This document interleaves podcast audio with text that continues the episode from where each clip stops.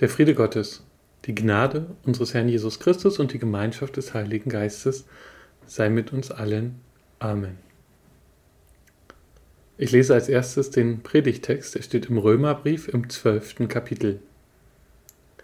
Vergeltet niemandem Böses mit Bösen, seid auf Gutes bedacht gegenüber jedermann. Ist's möglich? So viel an euch liegt, so habt mit allen Menschen Frieden. Rächt euch nicht selbst, meine Lieben, sondern gebt Raum dem Zorn Gottes. Denn es steht geschrieben, die Rache ist mein. Ich will vergelten, spricht der Herr. Vielmehr, wenn dein Feind hungert, so gib ihm zu essen. Dürstet ihn, so gib ihm zu trinken. Wenn du so tust, so wirst du feurige Kohlen auf sein Haupt sammeln. Lass dich nicht vom Bösen überwinden, sondern überwinde das Böse mit Gutem. Liebe Gemeinde, liebe Zuhörenden, lass dich nicht vom Bösen überwinden, sondern überwinde das Böse mit Gutem. Der heutige Predigtext und insbesondere das eben nochmal wiederholte Zitat ist eine meiner Lieblingsstellen in der Bibel. Einzelne Sprüche, wie eben der zitierte, sind natürlich immer eine Verkürzung, aber es ist für mich dennoch eine der Kernaussagen der Bibel. Und das Schöne bei diesem Text ist, mir fallen Beispiele auf so vielen Ebenen dafür ein. In der Weltpolitik oder auch die existenziellen Fragen in unserem Leben finden in den Worten des Römerbriefes eine Handlungsanweisung. Das Schöne ist die Aussage, sich nicht vom Bösen überwinden zu lassen, kann man auch auf ganz konkrete Alltagssituationen beziehen. Und so verstehe ich Paulus auch ein bisschen, denn er betont ja, wir sollen jedermann gegenüber uns so verhalten.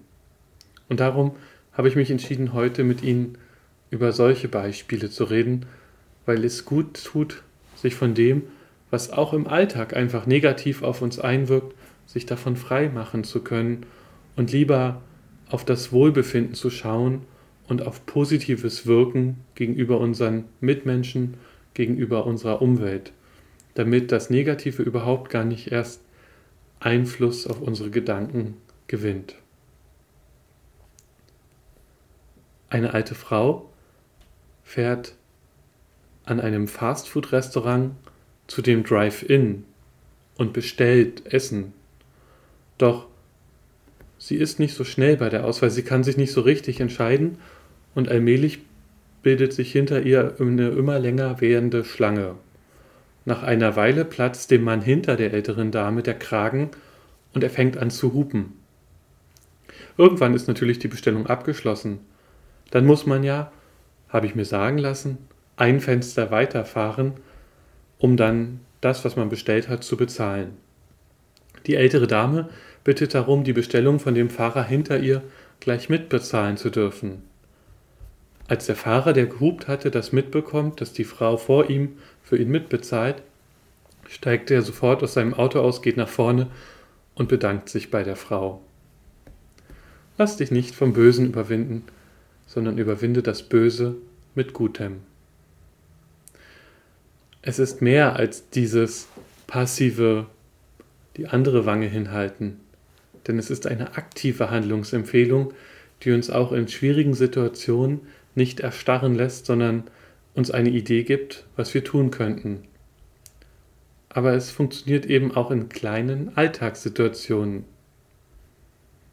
Es gibt einen Zusammenhang zwischen dem eigenen Verhalten und dem Verhalten der anderen Menschen. Ende letzten Jahres ist mir bei einem ähnlichen biblischen Inhalt auch ein Beispiel aus dem Straßenverkehr eingefallen. Irgendwie komisch, aber im Auto verhalten sich die Menschen noch mal ein bisschen anders als sonst im Leben, glaube ich. Nicht umsonst hat die katholische Kirche vor einigen Jahren extra mal die zehn Gebote für den Straßenverkehr erlassen. Vorne dran, als erstes Gebot steht natürlich ein echtes der zehn Gebote. Du sollst nicht töten. Aber auch der Hinweis, dass man höflich sein soll und dass man das Auto nicht als Symbol der Stärke verstehen soll, ist, glaube ich, gut für den Straßenverkehr. Natürlich soll man auch bei Unfällen helfen und noch vieles mehr. Im Internet verlinke ich die zehn Gebote. Irgendwie entsteht beim Autofahren, wie in manch anderen Situationen im Leben, so ein Hochschaukeln negativer Gefühle und man muss die dann auch immer wieder schaffen zu durchbrechen. Mir hilft es zum Beispiel zu versuchen, meine Situation im Straßenverkehr neutral zu beurteilen und nicht aus nur meiner Perspektive zu sehen. Denn wenn ich mich von außen betrachte, dann stelle ich manchmal Situationen fest, wo ich auf der einen Seite bin und mich über den anderen aufrege und wo ich dann in der gleichen Situation auf der anderen Seite bin und mich über den einen aufrege. Wenn ich mich zum Beispiel schnell noch in eine Lücke quetsche und der hinter mir hupt, dann denke ich mir, der soll sich mal nicht so haben. Aber andersherum ärgert es mich natürlich, wenn ich ausgebremst werde. Im Straßenverkehr entsteht irgendwie so eine Dynamik. Vielleicht liegt es an dem vermeintlich geschützten Raum, in dem man sich befindet, dass man sich anders verhält und ich werde auch leichter aggressiv als in anderen Situationen. Wenn viele andere Menschen eben aggressiv fahren und drängeln, dann stresst mich das auch. Und möglicherweise wirkt sich das dann eben auch auf meinen Fahrstil aus. Dann bin ich froh, dass ich kein Fisch hinten ans Auto geklebt habe. Vor einigen Jahren habe ich mal einen Film gesehen von einer Pfarrerin, die schnell von einem Gottesdienst zum nächsten musste. Und weil nicht genug Zeit war, hat sie einfach ihren Talar anbehalten. Irgendwann während der Fahrt wird die Frau dann von einem anderen geschnitten. Also hupt die Pfarrerin und zeigt dem anderen den Stinkefinger. Ihr mitfahrender Sohn kommentiert genervt und ironisch Super Mama, wieder ein Austritt mehr aus der Kirche. Menschen aus anderen Ländern stellen oft in Deutschland fest, dass es eine Art Krieg zu geben scheint zwischen Autofahrern untereinander und insbesondere noch Autofahrer und Radfahrer. Radfahrer werden oft, oder es wirkt zumindest auf mich so, dass ich als Radfahrer oft einfach nur als störender Wildwechsel gesehen werde. Statt dass ich als Mensch und mein Leben vielleicht wichtig ist, habe ich oft das Gefühl, ich werde nur nicht gerammt, weil die Leute Angst um ihr Auto haben, weil sie keine Beule oder keine Kratzer dran haben wollen. Selbst wenn ich ein Kind mit hinten drauf habe. Mir hilft als Autofahrer, dass ich als Jugendlicher selbst viel Fahrrad gefahren bin und dadurch beide Perspektiven ganz gut nachvollziehen kann. Und manchmal gibt es ja auch Gründe, ein bisschen weniger auf die anderen im Straßenverkehr zu achten.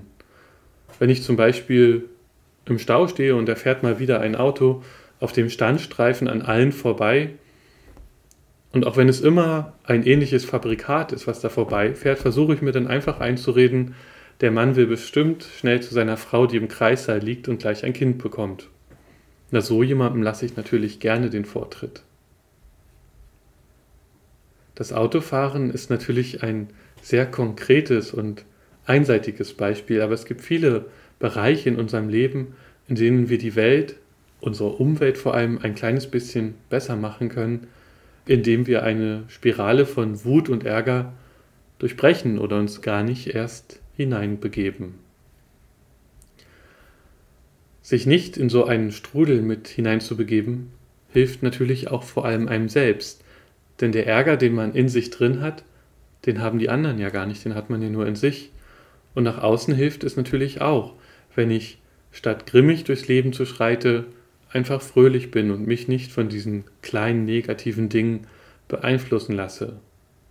Vielleicht kann ich ja sogar andersrum durch meine gute Laune jemand anders aufheitern, der irgendwann schlechte Laune bekommen hat und durch mein freundliches und liebenswertes Miteinander auf einmal gute Laune bekommt.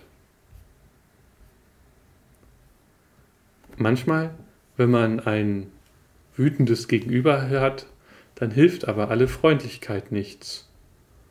Entweder lässt sich das Gegenüber nicht von der eigenen guten Laune einstecken, oder zum Beispiel, um wieder in den Straßenverkehr zurückzugehen, ein drängelnder Raser ist viel zu schnell wieder weg, ehe dass ich ihm irgendwie signalisieren kann, dass ich mit seinem Fahrverhalten nicht einverstanden bin.